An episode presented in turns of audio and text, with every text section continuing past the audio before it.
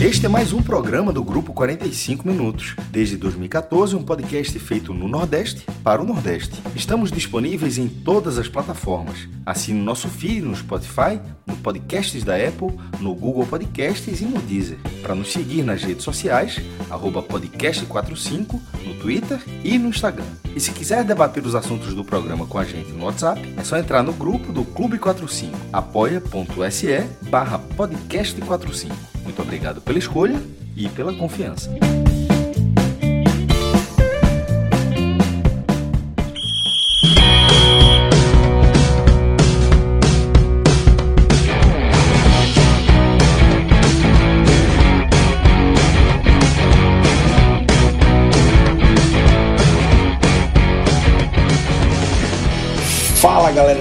Podcast 45 Minutos. Eu sou Lucas Leozzi, a gente está começando aqui mais um telecast é, de uma quarta-feira aí é, animada no futebol do Nordeste, né? Animada em, em termos de jogos, né? Porque é, a gente vai tratar aqui da, do empate do Santa Cruz na Copa do Brasil contra o Operário, empate e classificação do Santa Cruz. Vamos falar também da, da vitória do Náutico no Pernambucano.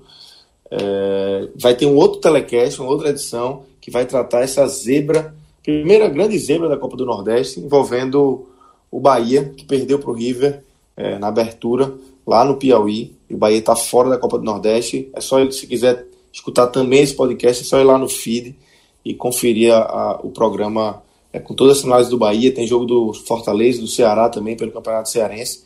Mas aqui a gente vai tratar primeiro desse empate do Santa Cruz na Copa do Brasil. É, eu vou estar com o Diego Borges, que além de comentar o que ele viu nessa partida, vai também fazer o trabalho técnico da edição desse programa. E Cássio Zirpoli, no segundo momento, a gente vai ganhar a presença de João de Andrade Neto, João Grilo, para comentar a vitória do Náutico no Pernambucano. Antes de falar de bola rolando, vamos falar da, da parceria entre o podcast e o Beleléu. A gente vem já batendo nessa tecla desde o início da semana. A gente já vem com essa parceria desde janeiro. É, fomos muito cobrados, muito cobrados no Twitter, no Clube 45 sobre o famoso código, e ele saiu. É, Para quem não viu ainda, é, já está nas redes sociais do, do podcast, e é, eu vou falar aqui essa promoção espetacular que o podcast 45 Minutos e o Beleléu é, prepararam para você. A batata frita, somente a batata frita, é por nossa conta, Diegão. É, é, de primeira, né? O cara vai lá, pede um sanduíche daquele de primeira do Beleléu e ganha uma batata frita ali, free, pela conta do podcast 45 minutos. Não dá para realizar essa, né? Meu irmão, tem um post. no primeiro a, post a foto, viu, a foto é agressiva. Agora é o a segundo é do Instagram.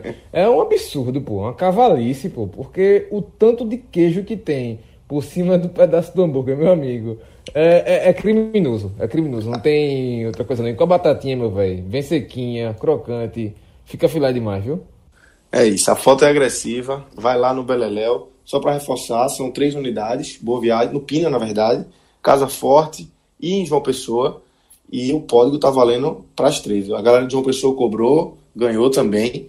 Então, o código está valendo para as três, é, de segunda a sexta-feira. A única exceção em Casa Forte, que não abre nas segunda-feiras, mas começa na terça, vai da terça a sexta. Boa viagem, João Pessoa, de segunda a sexta-feira. É só ir lá dizer que é ouvinte do podcast 45 minutos. Mostra a imagem que está nas nossas redes sociais. Você vai ganhar essa batata frita, esse adicional de batata, pela nossa conta, conta do podcast 45 minutos.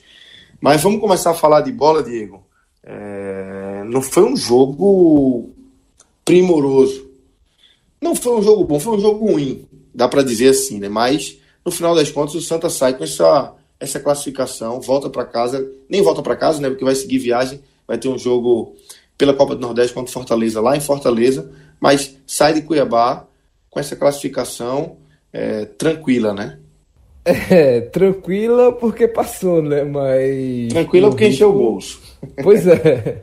O risco foi muito grande, Lucas. Foi enorme. O Santa passou hoje, o, correu o risco hoje, na verdade, de jogar fora boa parte, pelo menos um pedaço do seu planejamento. O Cássio vai falar mais para frente também essa questão, quanto representa essa, essa, essa quantia somada em relação ao orçamento, mas ficou muito perto hoje de jogar fora esse pedaço de, de renda, porque foi um jogo extremamente burocrático, e burocrático mais do que a conta. Bastava só um pouquinho mais de qualidade do operário que hoje o planejamento ia para o ralo, né? Porque 650 mil é uma fatia muito importante, pelo menos para o que pode representar em o Santa Cruz incorporar ainda mais esse elenco que Tamachuli já cobrou, já colocou muito claro isso para a diretoria e não foi uma vez, não foi duas vezes, foi mais de três vezes, inclusive em entrevista coletiva, porque está precisando de peças, mas assim, hoje ficou muito evidente o quanto o time foi burocrático, jogou apenas o da conta e correu esse risco. Logo na escalação ficava assim, claro que pelo menos se desenhava que o Santa Cruz tinha o que mostrou de melhor, pelo menos até aqui. A única mudança em relação ao que o time mostrou em bons jogos, como contra o Bahia, por exemplo, contra o Petrolina, que foi a melhor atuação até aqui, claro, também pelo nível técnico do Petrolina, mas a única mudança grande que tinha aqui, pelo menos, era a saída de, a saída de Jeremias e a entrada de Didira. Só que é, dava uma, uma, tendência de um time ser bem mais ofensivo, só que a bola dentro de campo isso não se converteu na expectativa. A estratégia ficou muito clara do que Itamachulo queria. No primeiro tempo ficou muito claro que o Santa, de fato, até concordei também, porque não tinha necessidade de acelerar. Quem tinha que acelerar o jogo era justamente o Operário, que estava jogando, precisando da vitória tudo mais. E até na transmissão da TV Globo, Cabral cobrou muito uma marcação avançada do Santa. Até discordei, discordei bastante, porque o Santa não tinha essa necessidade. Não era o Santa que precisava propor o jogo, forçar o Operário a errar. Pelo menos tentar uma situação ou outra, mas por enquanto estava tudo controlado. O primeiro tempo foi controlado. O Santa não teve, não sofreu na verdade na mão do Operário. O Operário teve algumas chances ou outra, mas só chegava com bola alçada na área. Teve aquela lance, aquele lance que o, o atacante tentou daquela puxeta, daquela bicicleta, mas foi muito distante e ele só daria certo se ele tivesse muito feliz naquele lance. Mas é, o Santa ficou bem claro. Foi o primeiro tempo sofrido de, de futebol, muito fraco, digamos assim. O Santa não ofereceu perigo, foi muito modorrento, sem chance clara. E também contra o Vitória, tá certo, teve algumas chances, teve a bola na trave, fez o gol tudo mais, mas também errou bastante e novamente voltou a ter esses erros de execução, de criação de jogada pelas pontas tudo mais, daquela transição da defesa para o ataque. Hoje tinha Paulinho, mas mesmo assim errou do mesmo jeito que foi no domingo passado. E mas pelo menos no primeiro tempo não tinha essa necessidade de se expor tanto assim. Aí veio o segundo tempo, e aí que ficou a dúvida, ficou a questão, porque os pontos precisavam chegar um pouco mais, aparecer tudo mais, criar mais, e tentar, de certa forma, acelerar. Só que Didira não é de aceleração. Didira é o cara racional, é o cara que vai pegar a bola, vai trabalhar, vai esperar a passagem é, de um volante para acompanhar, vai esperar os pontas abrirem, a movimentação de Pipico na frente. Ele não é o cara de acelerar. E Chuli, pelo menos, viu que Augusto Potiguar estava muito mal no jogo, errando bastante. Ele optou por Jeremias. E aí é que tá a chance de dar certo até poderia acontecer. Futebol é futebol, a gente nunca sabe quando é que isso vai acontecer. Mas por tudo que Jeremias mostrou até aqui, pelo menos no Santa Cruz, nesse começo de temporada e até em outras temporadas também, jogando como ponta, a chance dele render bem era muito pequena, porque as melhores situações dele no ano até aqui foi justamente jogando na posição de Didira, porque ele acelerou, pegava do, do, dos volantes, principalmente de Paulinho, e distribuía. Ele vinha fazendo isso bem. Agora, quando ele cai para a ponta, ele não consegue render a mesma coisa. Mesmo assim, de novo, o Chule apostou no Jeremias nessa função. Eu pensei, pensaria diferente. Eu entraria com o Patrick, que pisa mais na bola. No contra o Vitória, por exemplo, mesmo. Ele trabalhou muito melhor com o Maicon, essa parte da transição. Se um, um cai para uma ponta, outro cai para outra. Essa inversão de, dos pontas e, de certa forma, dá uma, uma mudança, pelo menos você mexe mais com a defesa. E o Chule optou novamente por Jeremias. Depois o Santa recuou ainda mais e até então não vinha sofrendo tanto assim do operário. E isso aí já com 20 e 25 do segundo tempo virou praticamente um 5-4-1. Bileu afundou entre os zagueiros. O Santa fez uma linha de cinco marcadores logo no começo, chamou ainda mais o operário e aí apareceram as chances. O Operário foi para cima, teve aquela chance que o camarada saiu nas costas de William Alves, um passe que também Fabiano estava muito mal posicionado, só que a sorte do Santa foi justamente essa, a falta de qualidade do time do Operário e o chute foi na lua, praticamente. A chance do Operário no jogo, para mim, a chance capital foi essa, Claro, teve depois outras chances. O Santa, depois desse lance, acordou, fez uma boa jogada com o Jeremias, fez uma boa jogada tabelando com o Pipico, chegou lá na frente. Parece que, tipo, opa, agora a, a, a chance de dar errado aqui foi muito grande e a catinga de, de crime estava pior do que a catinga da, do canal da Gaminon, mas mesmo assim, Chuli manteve o esquema, mudou, tirou o Bileu e seguiu com o mesmo esquema com o Lucas Gonçalves, que também é de pegada. Ele poderia ter colocado até mesmo Tinga, que contra o Vitória deu muito mais aceleração no time. Seria uma possibilidade, mas ele manteve essa marcação pesada. O Santa teve esse lance do gol com o Michael Félix, a gente vai discutir mais para frente também. Só que eu fico já com a impressão de que ele cometeu a falta. E depois teve o lance do pênalti também, que reclamou muito o atacante do Operário, que para mim também eu fico com a impressão da arbitragem de não ter marcado, mas a gente vai debater. Agora, o que fica desse jogo é justamente isso: o tamanho do risco que o Santa Cruz correu de jogar para longe, jogar no ralo mesmo o seu orçamento, porque 650 mil representa aí pelo menos dois atacantes de ponta de 30 mil salário, ou então um meia de 20, enfim, representa uma fatia importante do quanto Santa Cruz precisa se reforçar. E precisa bastante, já ficou muito claro isso. Não só questão de jogadores para fazer diferença na ponta, chegou aí o Vitor Rangel, o Vitor que vem do Botafogo, é uma contratação, mas só ele não vai resolver. Também precisa de mais peças. E pelo menos não aconteceu com Santa Cruz o que aconteceu com Bahia. Bahia também teve um estilo de jogo parecido e não deu muito certo lá pelo pessoal do Salvador, não. Cássio, é, tua análise dessa partida, é, tu acha que, que o Santa é, fez um jogo ali buscando realmente esse empate, sem se expor muito, ou você acha que o Santa deixou de desejar e correu muito risco lá em Cuiabá? Fala Lucas, Diego, torcida do Santa, demais ouvinte, deve ter gente de outros clubes também, ouvinte sempre tem aqui no Pod. Veja só, é, análise de Diego, concordo com boa parte dela, já adianto que não com os lances polêmicos, é assim com, com boa parte do, do, da análise de Diego, sobretudo no primeiro tempo. O segundo tempo eu vi um pouquinho diferente. É, o que é que eu concordo com o que Diego falou? A atuação do Santa foi fraquíssima. Não vai ter. O cara tem que ser assim, muito. Tem que ter muita boa vontade para enxergar uma boa atuação do Santa. Mesmo que a justificativa seja classificação. Inclusive, é, eu estou entrando agora, porque estava fazendo no blog também o texto, é, no meu blog, e a, partir, e a partir disso, a classificação ela veio, mas não necessariamente. Tem, tem situações onde você não fez um grande futebol, mas conseguiu a vaga, lutou. Veja só, a minha impressão é que o Santa não sentiu o peso do jogo. Mas eu estou dizendo isso no mau sentido. Não é que o Santa estava é, tranquilo demais. Não, assim, não parecia que estava valendo tanto é, parecia que o Santa estava jogando um jogo com time misto, o Santa jogando com time misto, o Campeonato Pernambucano poupando para dois dias depois jogar na Copa do Nordeste. Não parecia que era justamente o contrário, que o Santa tinha poupado para jogar a Vera essa partida. Eu assisti, o jogo inteiro, não parecia que o Santa estava jogando a Vera essa partida. Não, eu não consegui ver um ritmo diferente do que foi Santa e Vitória domingo. E quem assistiu Santa e Vitória domingo, para não dormir, foi difícil. O jogo foi de tarde ainda, é, mas foi difícil não dormir naquele jogo. E, e era um time diferente, mas a impressão é que era o mesmo ritmo, que era a mesma intensidade, que era a mesma entrega para a partida. Essa partida pedia muito mais. A classificação do Santa Cruz foi ótima, é importantíssima para o ano para o Santa ganhar o que ele ganhou aqui é uma folha e meia. A gente vai detalhar mais para frente em relação à questão financeira, mas é, é vital para o Santa. Assim como quebrou o Santa dois anos atrás, quando ele caiu na primeira fase para o Fluminense de, de, de, Feira de Santana, no último ano ele já conseguiu terminar o ano em dia. Coisa que não, era tão, não é muito normal no Santa, né, no, no, nos últimos anos. Embora não tenha subido, mas ele conseguiu, pelo menos financeiramente, estar tá lá, conseguir pagar o seu time e ter uma folha maior do que ele vinha tendo. Tanto é que esse ano ele começa tendo uma folha maior do que ele vinha tendo, porque ele conseguiu se organizar minimamente para isso.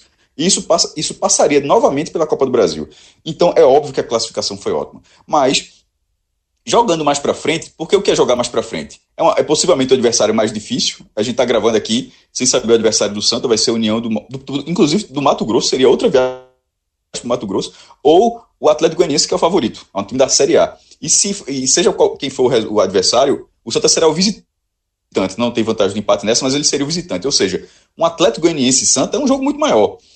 E o próprio União contra o Santa, no mínimo, ele não teria um empate, ou seja, ele teria que jogar para a vitória ou buscar, buscar nos pênaltis. E na Copa do Nordeste são, são clássicos regionais consecutivos, como vai ser o caso do sábado contra o Fortaleza. No Pernambucano, ainda vai fazer dois clássicos contra o Náutico e contra o Sport. Então, esse time que essa forma de jogar, como aconteceu na Arena Pantanal, não me parece suficiente para essas partidas. Eu estou dizendo assim, isso que eu estou dizendo é um intervalo curtíssimo, é coisa de dois meses, ou seja, um mês e meio, dois meses, são jogos, é só, são jogos bem maiores. E, e, e, o, e, o, Santa não pode ter uma sequência como foi esses últimos dois jogos. E, não sentir o jogo nem quando o jogo é grande. O primeiro tempo é, só teve uma chegada do operário, porque o que impressiona é que o operário era muito fraco. Se o operário fosse um pouquinho melhor, talvez o estrago poderia ter sido enorme. É, e, e, quase aconteceu, inclusive, um lance aos 37 do segundo tempo, uma troca de passos acertou, o Pikachu ficou na cara do gol, mas aí é justamente o fato de ele estar tá numa qualidade menor, o time que está na quarta divisão hoje, vai voltar a jogar quarta divisão, e fechou, encheu o pé e não acertou a barra, uma barra daquele tamanho na cara do gol. Ali era bater colocado, estava livre, uma posição ótima, um mínimo de tranquilidade teria feito aquele gol. Se fosse um jogador minimamente um pouquinho mais qualificado, teria feito aquele gol. Daquela forma. Então o Santa passou ali isso foi, inclusive, antes dos lances polêmicos, que foram aos 40 aos 41 minutos. Isso foi aos 37. É, isso, foi, isso no segundo tempo, inclusive, quando até acho que o Santa estava melhor. Mas o primeiro tempo, o Santa, o Santa enxergou, porque todo mundo estava enxergando, e Itamar enxergou, os jogadores em campo enxergaram também que eles eram melhores, que o Santa era melhor do que o Operário. O Santa, tecnicamente, era um time melhor do que o Operário. Era um time que tinha condições de. O jogo poderia ter sido 0x0 da mesma forma, mas com, com imposição. O Santa nem correu o risco, assim, não vou dizer assim poderia. O Santa nem acha que o Santa correu o risco. Ele correu um risco de levar um susto no final, que foi aquele, aquele, aquele lance, porque o operário não, não, mostrou. Mas diante do adversário desse, como é que você diz, pô, dá para jogar aqui, dá para conseguir algo maior, dá para facilitar o resultado. O Santa não fez isso no primeiro tempo. Mas eu acho, inclusive, eu também coloquei isso no blog, que o próprio que no intervalo Itamar é, Schulli, ele reconheceu isso. Quando Itamar acionou Jeremias no lugar de Augusto Potiguar, ele, ele primeiro, Augusto não estava bem na partida, mas ele disse, ó, tenta jogar um pouco mais à frente. Eu acho que Jeremias, essa é a parte que um pouco eu discordei de, de Diego. E, e até pelo que eu estou vendo aqui, tem alguns torcedores do Santa também aqui pelo, já pelo Twitter. Eu acho que Jeremias melhorou. Ele, ele fez partidas muito ruins ultimamente. Aquela, aquela no Rei Pelé contra o CRB é brincadeira. Aquilo vai pegar um banco algumas, algumas partidas, mas foi acionado. E eu acho que ele foi o jogador que conseguiu fazer o Santa passar do meio campo com, com um bloco de ter ele puxando mais dois, ele, ele, ele mais um. Ou seja, não era um cara carregando a bola. Ou seja, que isso não leva para lugar nenhum. Se o cara não for Ronaldinho Gaúcho. É, ou seja, era, era, era o cara que conseguia prender a bola, enxergar os a aproximação dos companheiros e conseguir fazer uma, uma, uma jogada ofensiva. Isso eu consegui, o Santa conseguiu fazer no segundo tempo. Na minha opinião, eu acho que o Santa Cruz conseguiu passar mais da linha do meio campo, conseguiu até a bola no campo adversário mais no segundo tempo. Porém, aí, aí, talvez seja essa uma questão de impressão, sem finalizar sem que Igor Rayan, que é o goleiro do Operário, tivesse feito uma grande defesa, sem que tivesse, não tivesse tido uma única finalização de grande susto de, de Pipico. A que teve, não foi nem Pipico, foi de Fabiano. No início do segundo tempo, a cobrança de escanteio, Fabiano chutou, lembrou inclusive Pikachu, só que Pikachu é atacante, Fabiano pelo menos é lateral, tem a desculpa que não estava na dele. Ele chutou, inclusive, muito parecido com com o Pikachu do Operário, mas tinha mais gente na frente, mas a bola também raspou o travessão. Tirando isso, o Santa não, é, o Santa estava ali rondando, mas não finalizava. Mas rondar na frente, você faz no mínimo com, com, é, com que o adversário fique longe da sua barra. E, e aí, que eu volto a concordar com o Diego, na reta final, talvez por cansaço, talvez por querer, ah, 0x0 não vai mudar, a gente tentou, não conseguiu, segura esse 0x0. E aí, se chama, chama o adversário. Só que você chama um adversário ruim. Aí você chama um adversário que é, não, não tinha muita intimidade para furar aquele bloqueio. Só com uma jogada que foi a única que aconteceu. Então, assim, é, o Santa passou o susto porque ele, ele, ele se colocou nessa situação para levar esse susto.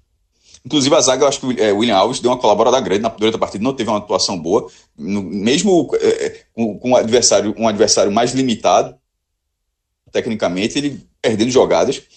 Aí a gente vai para os 40 minutos, quando tem o, é, o lance do gol de Michael Félix. Eu vi o jogo na Globo, na, na central do apito, acho que foi Márcio Rezende Freitas, que é aquele, aquele cara que apitou aquela final de 95, Botafogo Santos. Ele errou todos os gols. Os dois, o jogo foi 1 a 1 os dois gols foram irregulares, e o único gol válido foi um gol de Camando Caia, que até jogou no Santos depois, ele, ele, ele anulou. Aí o Santos teria sido campeão. Aí, mas ele achou que foi, é, que foi um legal de Michael Félix. Eu também não enxerguei a falta, enxerguei, pensei que tivesse sido impedimento, mas depois não tinha nada de impedimento ali, não enxerguei nada ali. E o lance do pênalti, eu acho que, que Michael Cleiton, assim, tava uma partida muito segura, com os familiares tudinho, você se empolgou ali, deu um carrinho inacreditável naquele lance. inacreditável que aos 41 do segundo tempo, o goleiro ali, na lateral da área, ele deu um carrinho daquela forma, porque ele pode acertar a bola, pode, mas a chance de, de não acertar, que foi, foi, o caso, é, enorme. E aí ele fica dependendo que o árbitro não enxergue, que foi o que aconteceu. Então o goleiro do Santa deu um vacilo gigante. Para mim, o único vacilo na partida, ele teve uma partida muito segura, mas nisso aí foi um vacilo gigantesco. E, e, e tirando isso, 0 a 0 classificado, bola para frente. Agora, fica como aprendizado. Esse jogo ele não pode ser tratado como o Santa cumpriu a sua, cumpriu a sua tabela, conseguiu sua cota e bola para frente já tem jogo sábado. Não. Eu acho que uma, uma conversa de vestiário disse, galera, um jogo, desse, um jogo dessa importância para o que significa o nosso orçamento, que é apertadíssimo, apesar do Santa ter aquele orçamento de 25 milhões, que foi o que o Santa lançou, mas ele precisa, tem várias metas, o Santa precisa executar essas metas. Então, nesse cenário, o Santa não poderia é, ter tido uma partida tão fria e não é, uma, não é, é, é fria no mau sentido. Não é um time frio que sabe. Era um time frio sem sentir o jogo. Não é frio de, de, de tá, o jogo tá pesadíssimo, ele tá ali, ó. Isso aqui eu bato no peito eu aguento. Não, é um time que não estava sentindo o jogo. Isso me incomodou, isso foi uma percepção minha, eu posso estar enganado. Mas foi a percepção que eu tive durante a partida inteira. Inteira. Não, é, você tá, tá de parabéns pela classificação, mas não pelo futebol. Eu concordo demais com você, Cássio, né? Esse final aí que realmente o Santa eu, eu, tive essa impressão também que o Santa não sentiu a importância da partida, o peso da partida e correu um risco enorme. É, um risco enorme de, de voltar para casa não só com vexame na parte esportiva, mas também com um, um, problema grande na parte financeira, né?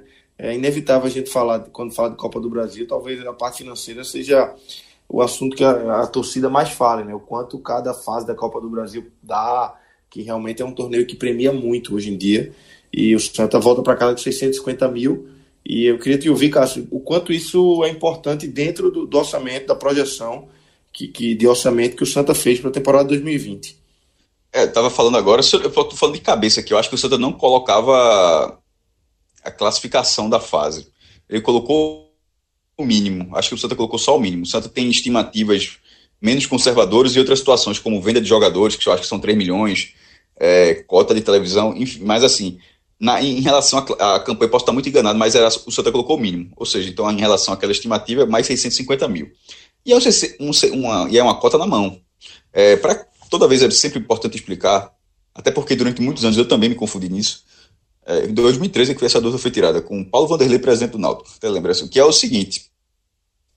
O, o, que hoje é óbvio, no passado não era muito óbvio, não. Havia muita confusão. Você buscar matérias de, nessa época, 2012, 2013, é muito confuso. Cada um diz uma coisa que era o seguinte: todo mundo achava que a cota você ganhava quando você passava da primeira fase. Ou seja, que o Santa teria ganho hoje os 540 mil. Não é assim.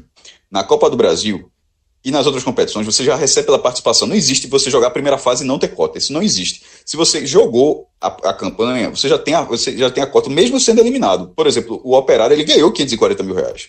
O Santa Cruz ganhou 540 mil e o Operário ganhou 540 mil.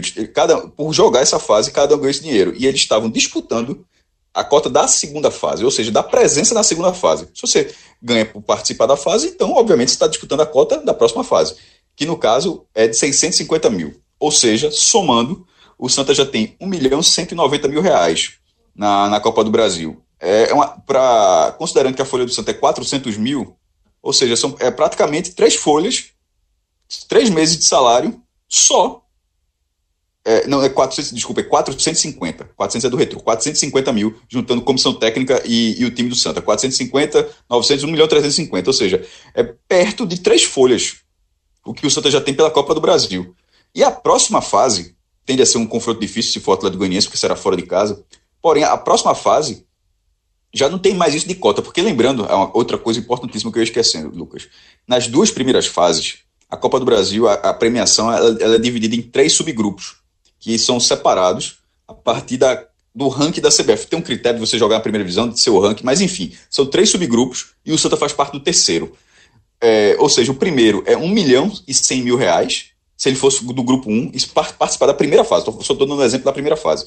1 milhão e 100 mil, o da primeira fase, e o do grupo 2, se eu não me engano, é 950, e o, da e o, e o grupo 3, 540, ou seja, uma diferença grande, né? É, e na segunda fase isso também acontece. Ou seja, também tem uma conta diferenciada para o primeiro grupo, para o segundo grupo e para o terceiro grupo. A partir da terceira fase, daí até o final, todo mundo ganha a mesma coisa. Por isso que vai ser um salto grande, ou seja, o Santa ganhou 540 na primeira, 650 na segunda. Se ele chegar à terceira fase, ele vai ganhar um milhão e meio. Ou seja, só, só com as duas primeiras foi 1 milhão e 190 mil. Só a participação na terceira valeu 1 milhão e meio. Vê a importância desse jogo. Aí, eu tenho certeza que, que, nesse terceiro jogo o time não jogaria assim. Mas a minha crítica é: já pensou o Santa Cruz jogando, valendo um milhão e meio de reais, com um nível de, um nível de intensidade, de participação do jogo, como foi esse do jogo na Arena Pantanal? É, é inaceitável, né? É, mas eu, eu, tenho convicção que, que isso não aconteceria.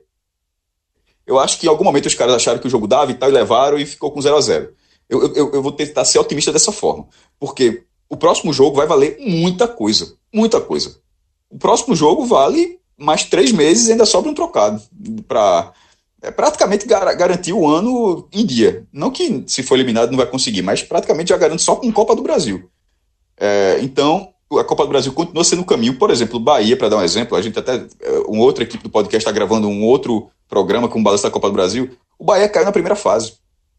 O Bahia, no orçamento do Bahia, o Bahia estimou a participação na Copa do Brasil mínima até a quarta fase, ou seja, ele, ele avançaria três fases. E o Bahia faz parte do grupo 1, isso que eu acabei de explicar, do grupo das cotas. O Bahia tem o melhor, dentro desse, dessas duas primeiras fases, ele, tem, ele é um dos times que tem a melhor condição. Ou seja, pela primeira fase ele ganhou 1 milhão e 100 mil. E só, ele que perdeu do River por 1 a 0 gol aos 42, ficou só com isso. A projeção do Bahia até a quarta fase seria de 5 milhões e 900 mil reais ou seja, de 5 milhões e 900 mil reais que o Bahia projetava no mínimo na Copa do Brasil, ele sai com 1 milhão e 100 mil.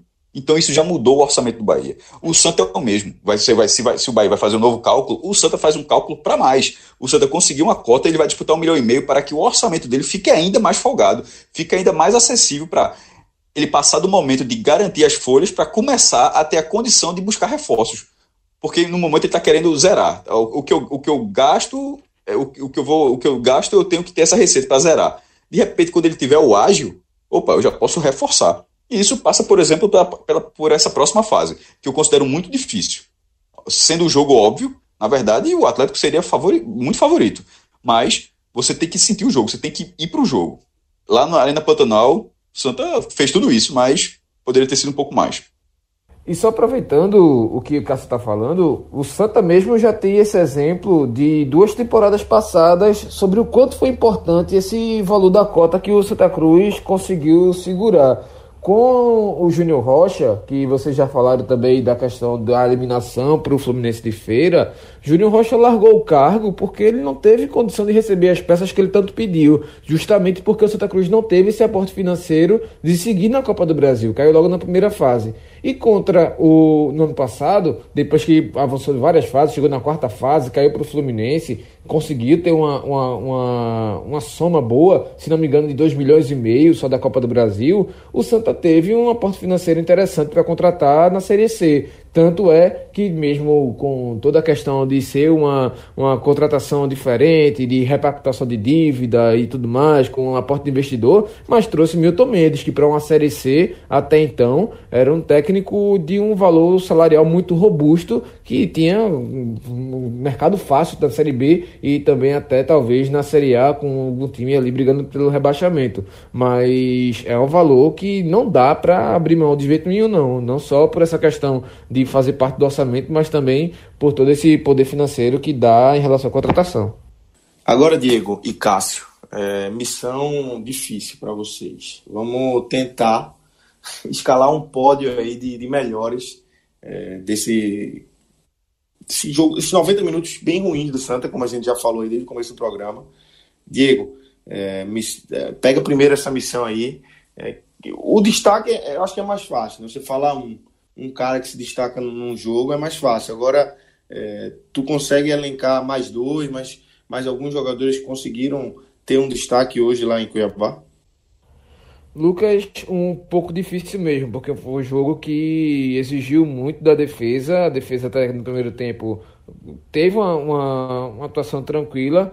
Maico estava bem no jogo, estava seguro, ligado nos lances, saindo bem da área quando estava sendo acionado. Mas teve esse lance que realmente, como o Cássio falou, foi muita imprudência dele sair do gol, sair da meta daquele jeito. Colocou a, enfim, colocou à prova o, toda a classificação do Santa naquela, naquele lance ali e se leva o gol de pênalti para buscar seria praticamente impossível mas para mim ele fez a boa partida, para mim seria o que apontaria como destaque. Jeremias, eu concordo que deu mais movimentação, só que assim, é, não, salva, não foi o salvador da pátria para mim, então eu ficaria com o Michael mesmo, mesmo ele tendo esse lance de imprudência, eu fiquei ainda com a impressão de que o árbitro estava bem no lance, pelo menos, de que mesmo ele não, não vendo diretamente se houve ou não o contato, mas eu fiquei com a impressão de que ele foi o que mais se destacou no jogo. Mas é, não fuja não, meu amigo. e o pódio? Eu quero uma prata em bronze aí, pelo menos. Rapaz, difícil. Pronto, Jeremias pela movimentação que deu e só. Acho que não dá para tirar mais do que isso não, não ficaria. Ninguém levaria bronze, não, porque foi um jogo mesmo burocrático em que, assim, os jogadores fizeram o máximo do que eles poderiam fazer em relação à a, a, estratégia que foi definida. E aí, como o Cássio falou, é, me lembrou muito o jogo mesmo contra o Vitória, até porque o Operário e o Vitória me mostraram a qualidade técnica muito parecida, muito nivelada entre os dois. Não vi muita diferença dos dois, não. Agora, assim, é, faltou essa. essa essa gana dos jogadores, faltou esse, esse impulso todo e para mim passou tanto da estratégia quanto para o campo. Eu ficaria só com esses dois mesmo. Cássio, é, tu já falou também aí, tanto do Maico quanto do, do, do Jeremias. É, são esses dois também que tu coloca como destaque. Tem mais alguém que você gostou é, nessa atuação em Cuiabá? Eu, é, qual, a ordem de Diego foi Michael, e Jeremias, né? Para mim, Michael e Jeremias. Michael, a minha é o contrário. Eu citei os dois, mas o contrário. Eu coloquei Jeremias e Michael. Porque é, eu acho que Jeremias jogou, entrou no segundo tempo e eu acho que o Santa Cruz conseguiu fazer alguma coisa no segundo tempo e, na minha opinião, foi a partir da participação dele. Era um jogador que vinha atuando muito mal. E Michael Clay foi um, jogo, um goleiro seguro. Eu acho que ele perdeu o primeiro lugar pelo vacilo que ele deu no, no, no lance que o Diego lembrou agora, no, no lance do pênalti para fechar esse pódio, eu não, não, engraçado, no, no, blog eu coloquei só dois, eu não coloquei três, não. Porque eu estou criticando isso tudo, fazer um pódio com três. É difícil, é difícil. É difícil. missão é impossível. Eu Se acho... você me entregar três, eu dou as palmas. Ó, eu, veja só. É pra, eu vou ser que nem o Santa Cruz foi. foi o Santa Cruz foi protocolar, você protocolar também. Ou seja, é um pódio que eu não acho que é pódio, certo? Mas eu vou dizer o seguinte: Didira jogou o jogo inteiro. Ou seja, começou a ganhar ritmo, jogo, o jogo inteiro, é, não tão participativo, talvez até porque está dosando energia, mas é, é, importante que, que esse jogador passe a jogar os jogos, o, o, enfim, jogar os 90 minutos no Santa. Porque a falta de qualidade no, no setor ali, naquela, naquela área, precisa de um jogador. Não dá para você, não dá você ter um, um, qualidade durante só 30 minutos. É importante que você tenha alguém que consiga dar um passe melhor durante 90 minutos, que você tenha essa referência. Então, ele, então acho que é, foi importante. Ele, ou seja, ele está entrando pelo pódio por ter, por tempo jogado, mas não pelo futebol jogado. Então vamos partir para destaques negativos aí. Quem não conseguiu aproveitar é, uma boa oportunidade, acho que o Santa como um todo, né, como a gente já falou, é, apesar da classificação, é, teve um futebol ruim. Mas, Diego, é, quem sai com a conta ali mais na parte negativa de, dessa partida do Santa? Eu começo com Augusto Potiguar. Augusto Potiguar foi muito mal no jogo, muito desligado. E por sinal levou muito esporro durante o jogo, demais, né? A turma reclamou demais. com ele do técnico, todo, de Pipico, de Paulinho, Bileu, de Dira, todo mundo pedindo a atenção dele no jogo todo e ele não funcionou. E até na bola parada, que vinha sendo a principal função dele, ele era o cara que cobrava o escanteio, fez bem isso contra o Petrolina, fez alguns lançamentos interessantes, fez inversões de bola interessantes até aqui. Só que hoje não funcionou nada do, do Augusto, foi muito mal no campo tá certo, ok, voltando de lesão, tudo mais, mas mesmo assim, mesmo com esse desconto da lesão, Augusto foi disparado para mim, pelo menos, o pior em campo do jogo. Também destacar o William Alves, no domingo passado eu apontei ele como destaque porque foi também mais um jogo protocolado Santa, um jogo muito uh, burocrático também, mas ele vinha mostrado um desempenho melhor do que ele vinha mostrado até então na temporada e hoje caiu muito, perdeu muita bola em direção no 1 a 1. Eu até falava que o Santa não precisava se expor tanto marcando alto, porque no 1 a 1 contra os atacantes rápidos do time do Operário ia perder todas. E ele praticamente perdeu todas em que o jogador foi de frente com ele. Se não tivesse a cobertura, ia ser muito difícil o Santa sair, pelo menos com esse saldo zerado do placar hoje, como aconteceu. E tanto que a melhor bola do Operário, a de Pikachu que ele mandou para longe, ele saiu justamente nas costas de William Alves, passando por uma, por uma parte em que o William não viu nem o passe. Então, para mim. Gosto ele... tanto com o Diego. ele, para mim, completa também. E só o terceiro jogador. O terceiro que, eu não sei. Pronto. Até agora tô com Augusto Potiguar e William Alves. É, tô com esses dois aí. Mas o terceiro que, para mim, também ficou abaixo do jogo hoje foi Bileu. Ele chegou atrasado em muitos lances, tomou cartão amarelo muito cedo no jogo que foi muito importante. Eu não sei se ele saiu por cansaço, se saiu pelo cartão amarelo, mas ele vinha sendo um jogador importante para dar essa, essa força para Paulinho sair mais no jogo e hoje ele acabou comprometendo esse, essa função de Paulinho também, que também não foi muito bem, mas tem esse desconto de ser um cara que é fundamental para esse esquema do Santa, mas Bileu hoje acho que ele comprometeu e ele ter saído e dado lugar a Lucas Gonçalves. Uh, Lucas já mostrou que não é o jogador e também não dá para crucificar ele porque não dá para esperar muito do Lucas Gonçalves, mas para mim, por conta desse erro de Bileu, é que eu coloco ele no terceiro lugar, fechando esse pódio. Então, Cássio já, já passou por aí, né, Cássio? Não, os, não, os dois seriam eu, eu coloquei William, William Alves e Augusto Potiguar. É, Bileu, é, ele levou esse amarelo. Lucas Gonçalves entrou ok, entrou, foi uma peça por outra aí. É só se fosse para fechar. Eu não, eu, não, eu não tava. Por exemplo, Didiro eu, eu, eu, encaixei ainda no pódio, mas nesse aqui eu não, não sei. Você está liberado, cara. Você tá liberado. Como você você me entregou três no positivo, tá liberado. Mas veja só, para não parecer. Pô, o cara criticou que só a porra e não consegue fechar o pódio. Veja só, eu acho que o time todo jogou mal. Se viu a forma geral, a atuação foi muito pobre.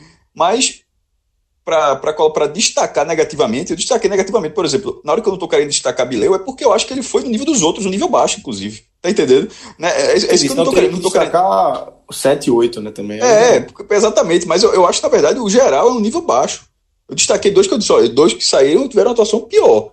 Mas ele, é, é, de uma forma geral, não tem muito, muito ruim. Valeu, daqui a algumas semanas ninguém vai nem lembrar como foi esse jogo. Vai só lembrar do dinheiro que entrou na conta. Internamente, eu acho que o Santa tem que lembrar de como foi esse jogo.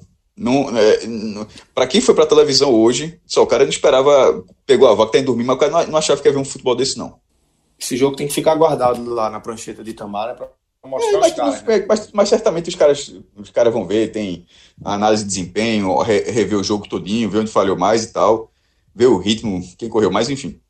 Dá pra, dá pra tirar algo de positivo disso, sim. Então é isso. Assim a gente encerra a parte do Santa desse telecast. É um empate com atuação ruim. Lucas. Acho que fala, Cássio. Só pro cara do Santa Cruz ficar bem claro. A gente tá fazendo essa análise do jogo Imagine como tá o tele do Bahia. Meu amigo, eu tô curioso aqui. Eu tô quase. Tô quase Meu, o outro que a turma tá gravando, o tele do Bahia. Quem aqui a gente tá falando? O Santa passou. O Santa passou Exatamente. Imagine o tá... tele do Bahia. Do Bahia que tá arrumou a bronca, a bronca que arrumou lá no Piauí. Deve estar tá pegando fogo. Mas é isso aí. Cássio, é, o regulamento. O regulamento da primeira fase, a galera disse. Eu acho que é um regulamento cruel. É, ah, tem a vantagem é cruel, de empate, mas é um, é um, sendo um jogo só, você sempre sendo visitante e, e, e, lembrando que o sorteio não é cruzamento olímpico, é um cruzamento por aproximação. Até vou nem explicar aqui agora, mas só dizer assim: que não é aquele negócio 1, 8, 2, 7, 3, 6, 4, 5, não. É uma coisa diferente. É um sorteio dirigido para ter uma aproximação. De vez em quando você pega um adversário perigoso. E o Bahia acabou pegando o River, que estava liderando, por exemplo, o grupo dele na Copa do Nordeste. E o Santa pegou um time que estava dando a vida, um time que jogou na Arena Pantanal. Poderia ter sido um, um lugar muito pior, foi até no estádio de Copa do Mundo. Mas é meio, é meio cruel essas duas primeiras fases. E no caso do Santa, então, porque jogou a primeira fase como visitante, porque tem um ranking melhor, ok. E na segunda, por sorteio, vai ser visitante também. Ou seja, dois jogos seguidos jogando fora de casa é chato para passar. Ah, estatística. Eu ia falar que eu fui. Detalhe, eu tuitei isso e ia falar. Depois de muitos anos, não sei precisar quanto agora, não dá tempo, deu tempo para ver isso, mas o Santa volta a ter um saldo positivo entre classificações e eliminações na Copa do Brasil. Desde 89, já somando com 2020, naturalmente, o Santa participou 26 vezes. Foram 32 edições, o Santa ficou fora de 6, ele, o Santa participou de 26. Nessas 26 participações, o Santa disputou 51 confrontos. Ano passado, o Santa chegou à terceira fase. Aí ele, ou seja, ele conseguiu três classificações e uma eliminação, ou seja, estava 25 a, a 25, chegou a ficar 22 a 24. Ano passado estava 22, 22 classificações e 24 eliminações. Aí ele teve uma boa campanha, conseguiu três classificações, foi para 25 e foi eliminado, 25. E como ele passou nessa agora, 26 classificações e 25. Ele voltou a ter um saldo positivo. Nem lembro a última vez que isso teve. É, o que, cá para nós, é o mínimo que o Santa Cruz, na Copa do Brasil, precisa ter, é um saldo positivo de classificações e eliminações. É, e, e, considerando vitórias, empates e derrotas, são 93 jogos, com 37 vitórias, 21 empates e 35 derrotas. Agora acho que sim, dá Bem apertadinho. É, é, é mas Fast Clube, Ubra, Americano. Não, aquele, aquele estragou. Foi, foi, foi aquele que estragou. Foi aquele que estragou, sem dúvida. Mas vamos encerrando a parte do Santa, de, desse telecast. Santa que se classifica, agora volta a, a, focar na Copa do Nordeste no sábado. Tem um jogo importante e difícil contra o Fortaleza, lá em Fortaleza. E com certeza a gente vai é, acompanhar aqui no, no podcast 45 minutos também, é, com o telecast dessa partida.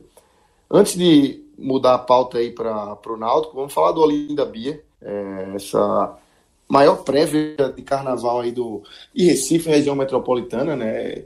É, e maior em, em, quantidade de gente e em tempo também, né? É, Olinda Bia vai para a sua 23 edição, uma prévia que já está bem consolidada é, no nosso calendário. É, todo mundo sabe, acho que é, todo mundo já foi pelo menos uma vez e é uma prévia é, gigante com artistas renomados. Passa rapidamente aqui alguns nomes: Bel Marques, Eva, Gustavo Lima, Léo Santana, Parangolé, Tiaguinho, Xande Avião, Wesley Safadão. É, vai ser no dia 16 de fevereiro. Podcast 45 Minutos é parceiro aí da, da produção dessa festa.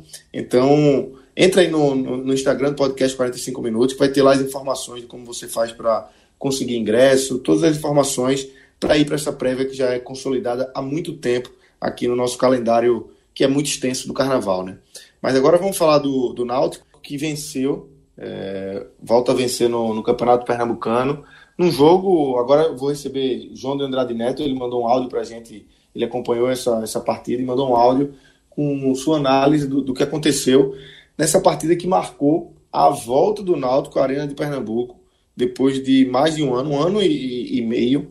É, o último jogo tinha sido na, na eliminação contra o Bragantino no final, no, em agosto de 2018, na verdade, né? Foi, é, final do Náutico na Série C, mas a Série C é, sempre acaba um pouco antes, então a eliminação foi em agosto de 2018 e o Náutico foi para os aflitos e não voltou para a Arena nem como visitante. Então volta agora nesse jogo, foi contra o Acadêmica Vitória, venceu por 2 a 1 e um, gol, um, um jogo que teve um gol do Matheus Carvalho, que já vem se tornando rotina, e um gol de Salatiel, que foi o cara que foi o grande vilão daquele empate contra o River na Copa do Nordeste. Mas João vai poder falar um pouco mais aí do que foi essa vitória do Náutico, esse reencontro do Náutico com a Arena de Pernambuco, né, João? Fala, amigos do Pod, é, aqui especificamente, né, falando para torcedor do Náutico, né, que acompanhou, que vai acompanhar aqui a minha análise desse jogo entre Acadêmica Vitória e Náutico, afinal de contas o mando de campo foi da, da Acadêmica Vitória, e o Náutico por conta, até por conta disso, né? É bom deixar, deixar registrado aqui. O Náutico volta a atuar na Arena de Pernambuco depois de um longo e tenebroso inverno, né? Mais precisamente depois de 528 dias, né? O Náutico tinha atuado lá pela última vez naquele jogo contra o Bragantino, ainda na, nas quartas de final da Série C de 2018. De lá para cá, da, com a reabertura dos aflitos, o Náutico, como mandante, só jogou nos aflitos, né? E não tinha jogado então na Arena nem como visitante. Foi o caso desta quarta-feira. O Náutico foi visitante contra a Acadêmica Vitória, voltou a atuar, a atuar na arena e venceu de forma até certo ponto tranquila, né? Mesmo utilizando um time basicamente todo reserva, né? O Dalpozo é, do, do time que entrou em campo, por exemplo, no jogo contra o Fei Paulistano, né? No sábado passado, pela Copa do Nordeste, é, ele só repetiu o Fernando Lombardi, o zagueiro, o Haldney, o, o volante, né, prato da casa, e o Matheus Carvalho. E desses três, só o Matheus Carvalho a gente pode considerar que é titular, titular do Náutico. Os outros dois não. O Fernando Lombardi nem pode ser titular, né? O Fernando Lombardi tem todas as suas limitações técnicas, não pode ser titular. Vem quebrando esse aí, mas não será titular, acredito eu. E o Halden também não, se, não mostrou futebol para ser titular. Então, de, dos, dos, três que foram repetidos do jogo último, né? Só o Matheus Carvalho de fato é titular. E por sinal, é, não por acaso, talvez, o Matheus Carvalho foi o principal jogador da partida, né? É, com um gol e com assistência. É, mas a, ah, eu vou chegar falar um pouco mais do Matheus Carvalho, só é, lembrando que o Náutico saiu atrás, né? Três minutos, o, o Vitória abriu o placar. Mas o Náutico empatou logo aos 12 com o próprio Matheus Carvalho, aproveitando um escanteio, uma bola de cabeça, uma jogada muito forte do Náutico, né? E aí, seja o time que for, o Dalpozo é um treinador que trabalha muito essa questão da bola parada. O Náutico vem fazendo muitos gols de bola parada desde o ano passado.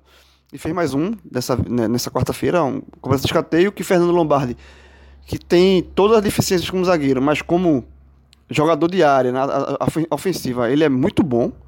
É, ele acertou uma cabeçada na trave. Eu já falei aqui, se fosse futebol americano, ele seria special team. Ele entraria só para jogadas ofensivas, né?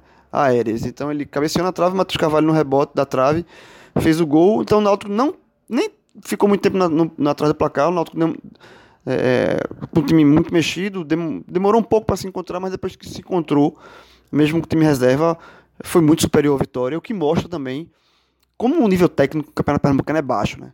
O Náutico um time cheio de garoto, um time todo mexido, um time que nunca jogou junto, venceu com tranquilidade. O Náutico ainda conseguiu a virada, ainda no primeiro tempo com o Salatiel, é, numa boa jogada do Matheus, e o Salatiel é, fez 2 a 1 um, e o segundo tempo o Náutico apenas administrou, o jogo segundo tempo um segundo tempo fraquíssimo, o Náutico só, só administrou a partida e venceu sem maiores esforços, só ratificando um nível baixo do Campeonato Pernambucano. Mas vamos lá.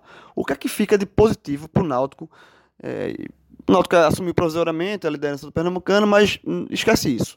Vamos falar do que fica de, de observação possível para Dalpozo, né? visando uma temporada, visando o time principal do Náutico. Primeiro, e aí agora já falando do Matheus Carvalho, que para mim foi o nome do jogo, pra, foi o nome do jogo, com boa assistência, foi o melhor jogador em campo no primeiro tempo. É, ele jogou recuado, ele não jogou como atacante, então ele jogou numa função diferente, função que ele já desempenhou outras vezes no Náutico e bem. Então, essa função do Matheus Carvalho, jogando mais recuado, ali no meio de campo, pegando, jogando, é, pegando a defesa adversária de frente, né? Jogando como armador, o Matheus, nas vezes que foi colocado ali, e nessa quarta-feira foi colocado ali, né? Quem jogou aberto foi o Lucas Paraíba, que inicialmente a gente imaginava que seria o meia, mas não foi, foi o Matheus. Então, é uma observação válida que fica para o time principal. Ele pode desempenhar essa função é, tranquilamente no time principal, caso o Dalpozo necessite, tá? Numa situação de jogo, por exemplo, é, com um segundo volante, por exemplo, ele já fez essa função no, na estreia do Pernambucano contra o Sport, no segundo tempo, ele foi acionado ali, e ele desempenha bem essa, esse papel. Então, o Matheus, ele vai se mostrando um jogador útil ao Náutico, é, por ser por ter essa multifacetária, muito faceta, né? Ele pode jogar tanto na, aberto quanto pela ponta. Eu, eu, desculpa, tanto aberto como pelo meio. Eu, particularmente, gosto muito dele pelo meio. E esse jogo contra o Vitória deixou ainda mais claro isso, que o Dalpozo pode muito bem utilizar o Matheus em outras situações, dessa forma. Então, essa foi uma observação reforçada, na verdade, mais válida, que fica dessa partida, dessa vitória do Náutico. É, outros pontos positivos. O gol do Salatiel. Né? O Salatiel fez o gol e é bom para ele se recuperar. Né? É um jogador que está muito marcado negativamente ainda pelo pênalti perdido contra o River, mas a gente tem que lembrar, o torcedor do Náutico tem que lembrar que é início de temporada ainda. Não, a gente está só iniciando fevereiro ainda. Então, o, não se pode queimar um jogador no início do ano por um pênalti perdido. Tudo bem que foi um pênalti no último jogo, ele bateu de uma forma dele ou não, mas é uma forma, eu acredito, eu vejo como displicente. Mas o Náutico não pode queimar um jogo, uma contratação dessa forma tão rápida. Então é bom, foi bom para o Matheus ter feito esse gol para voltar a confiança.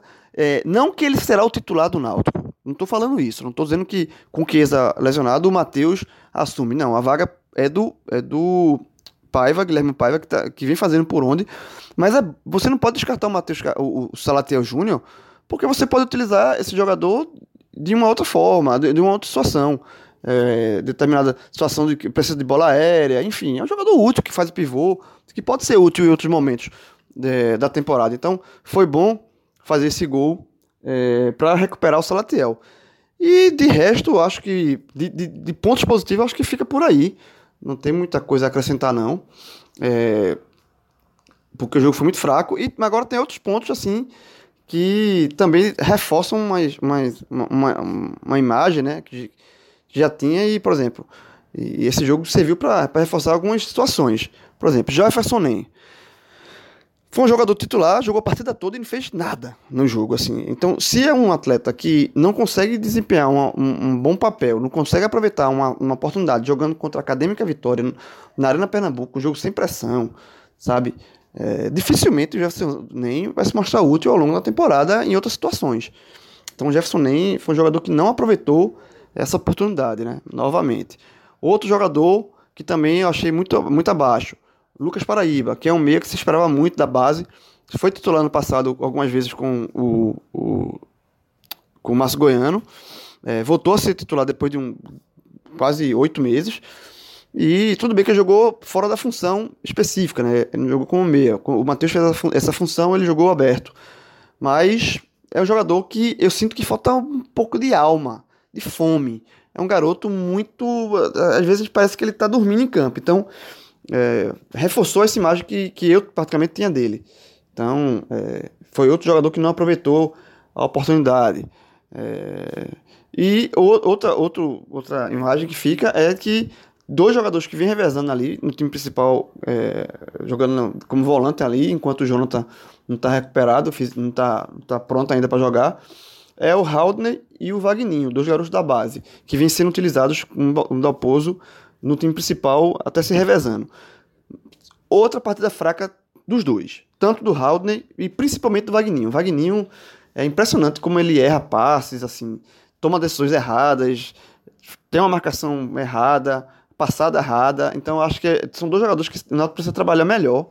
Estão longe de, de, de estarem prontos para, para serem utilizados. Então são também dois jogadores que deixaram impressões negativas. Então é, resumindo, eu acho que é mais ou menos por aí é, os destaques é, do que se você pode peneirar dessa, dessa vitória ao Rubro. O Náutico agora que tem uma maratona de jogos, né?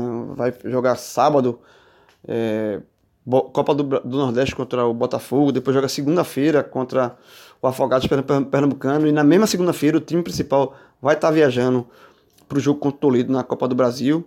É, então o Náutico vem na maratona e por isso mesmo foi inteligente, foi assim, inteligente não, foi o básico, né?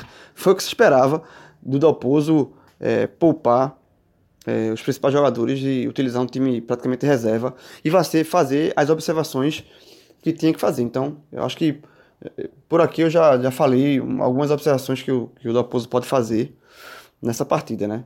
É, a, o posicionamento do Matheus, a recuperação do Salatiel e outros jogadores que dificilmente, pelo que apresentaram nesse jogo aí fraco contra o Vitória, é, terão chance no, na equipe principal. Jefferson Nem e, e, Lucas Paraíba, principalmente, mas principalmente o Jefferson Nem, que já é um jogador rodado e realmente é, foi uma negação. É isso, companheiros. Espero que vocês tenham gostado da, da análise e até os próximos programas aqui do, do podcast. 45 minutos. Um abraço. Tá aí João de Andrade Neto analisando a vitória do Náutico, apesar de somar três pontos, também não foi um, um primor de partida, como ele falou. O Náutico venceu vitória, o Acadêmica vitória por 2 a 1 mas não teve uma partida excepcional, foi um time misto ali, né? E o Náutico também volta a jogar no sábado, também volta a jogar pela Copa do Nordeste agora, contra o Botafogo da Paraíba, um jogo lá em João Pessoa. E, assim como eu falei na, na parte do Santa, eu repito aqui na parte do Náutico, o podcast 45 minutos, obviamente, vai acompanhar de perto essa partida do Náutico e a gente vai ter um telecast aí para analisar essa, esse jogo do Náutico contra o Botafogo na Copa do Nordeste. Segue ligado no podcast, acompanha o feed, vai ter muita novidade aí durante a semana. Valeu, galera, um abraço.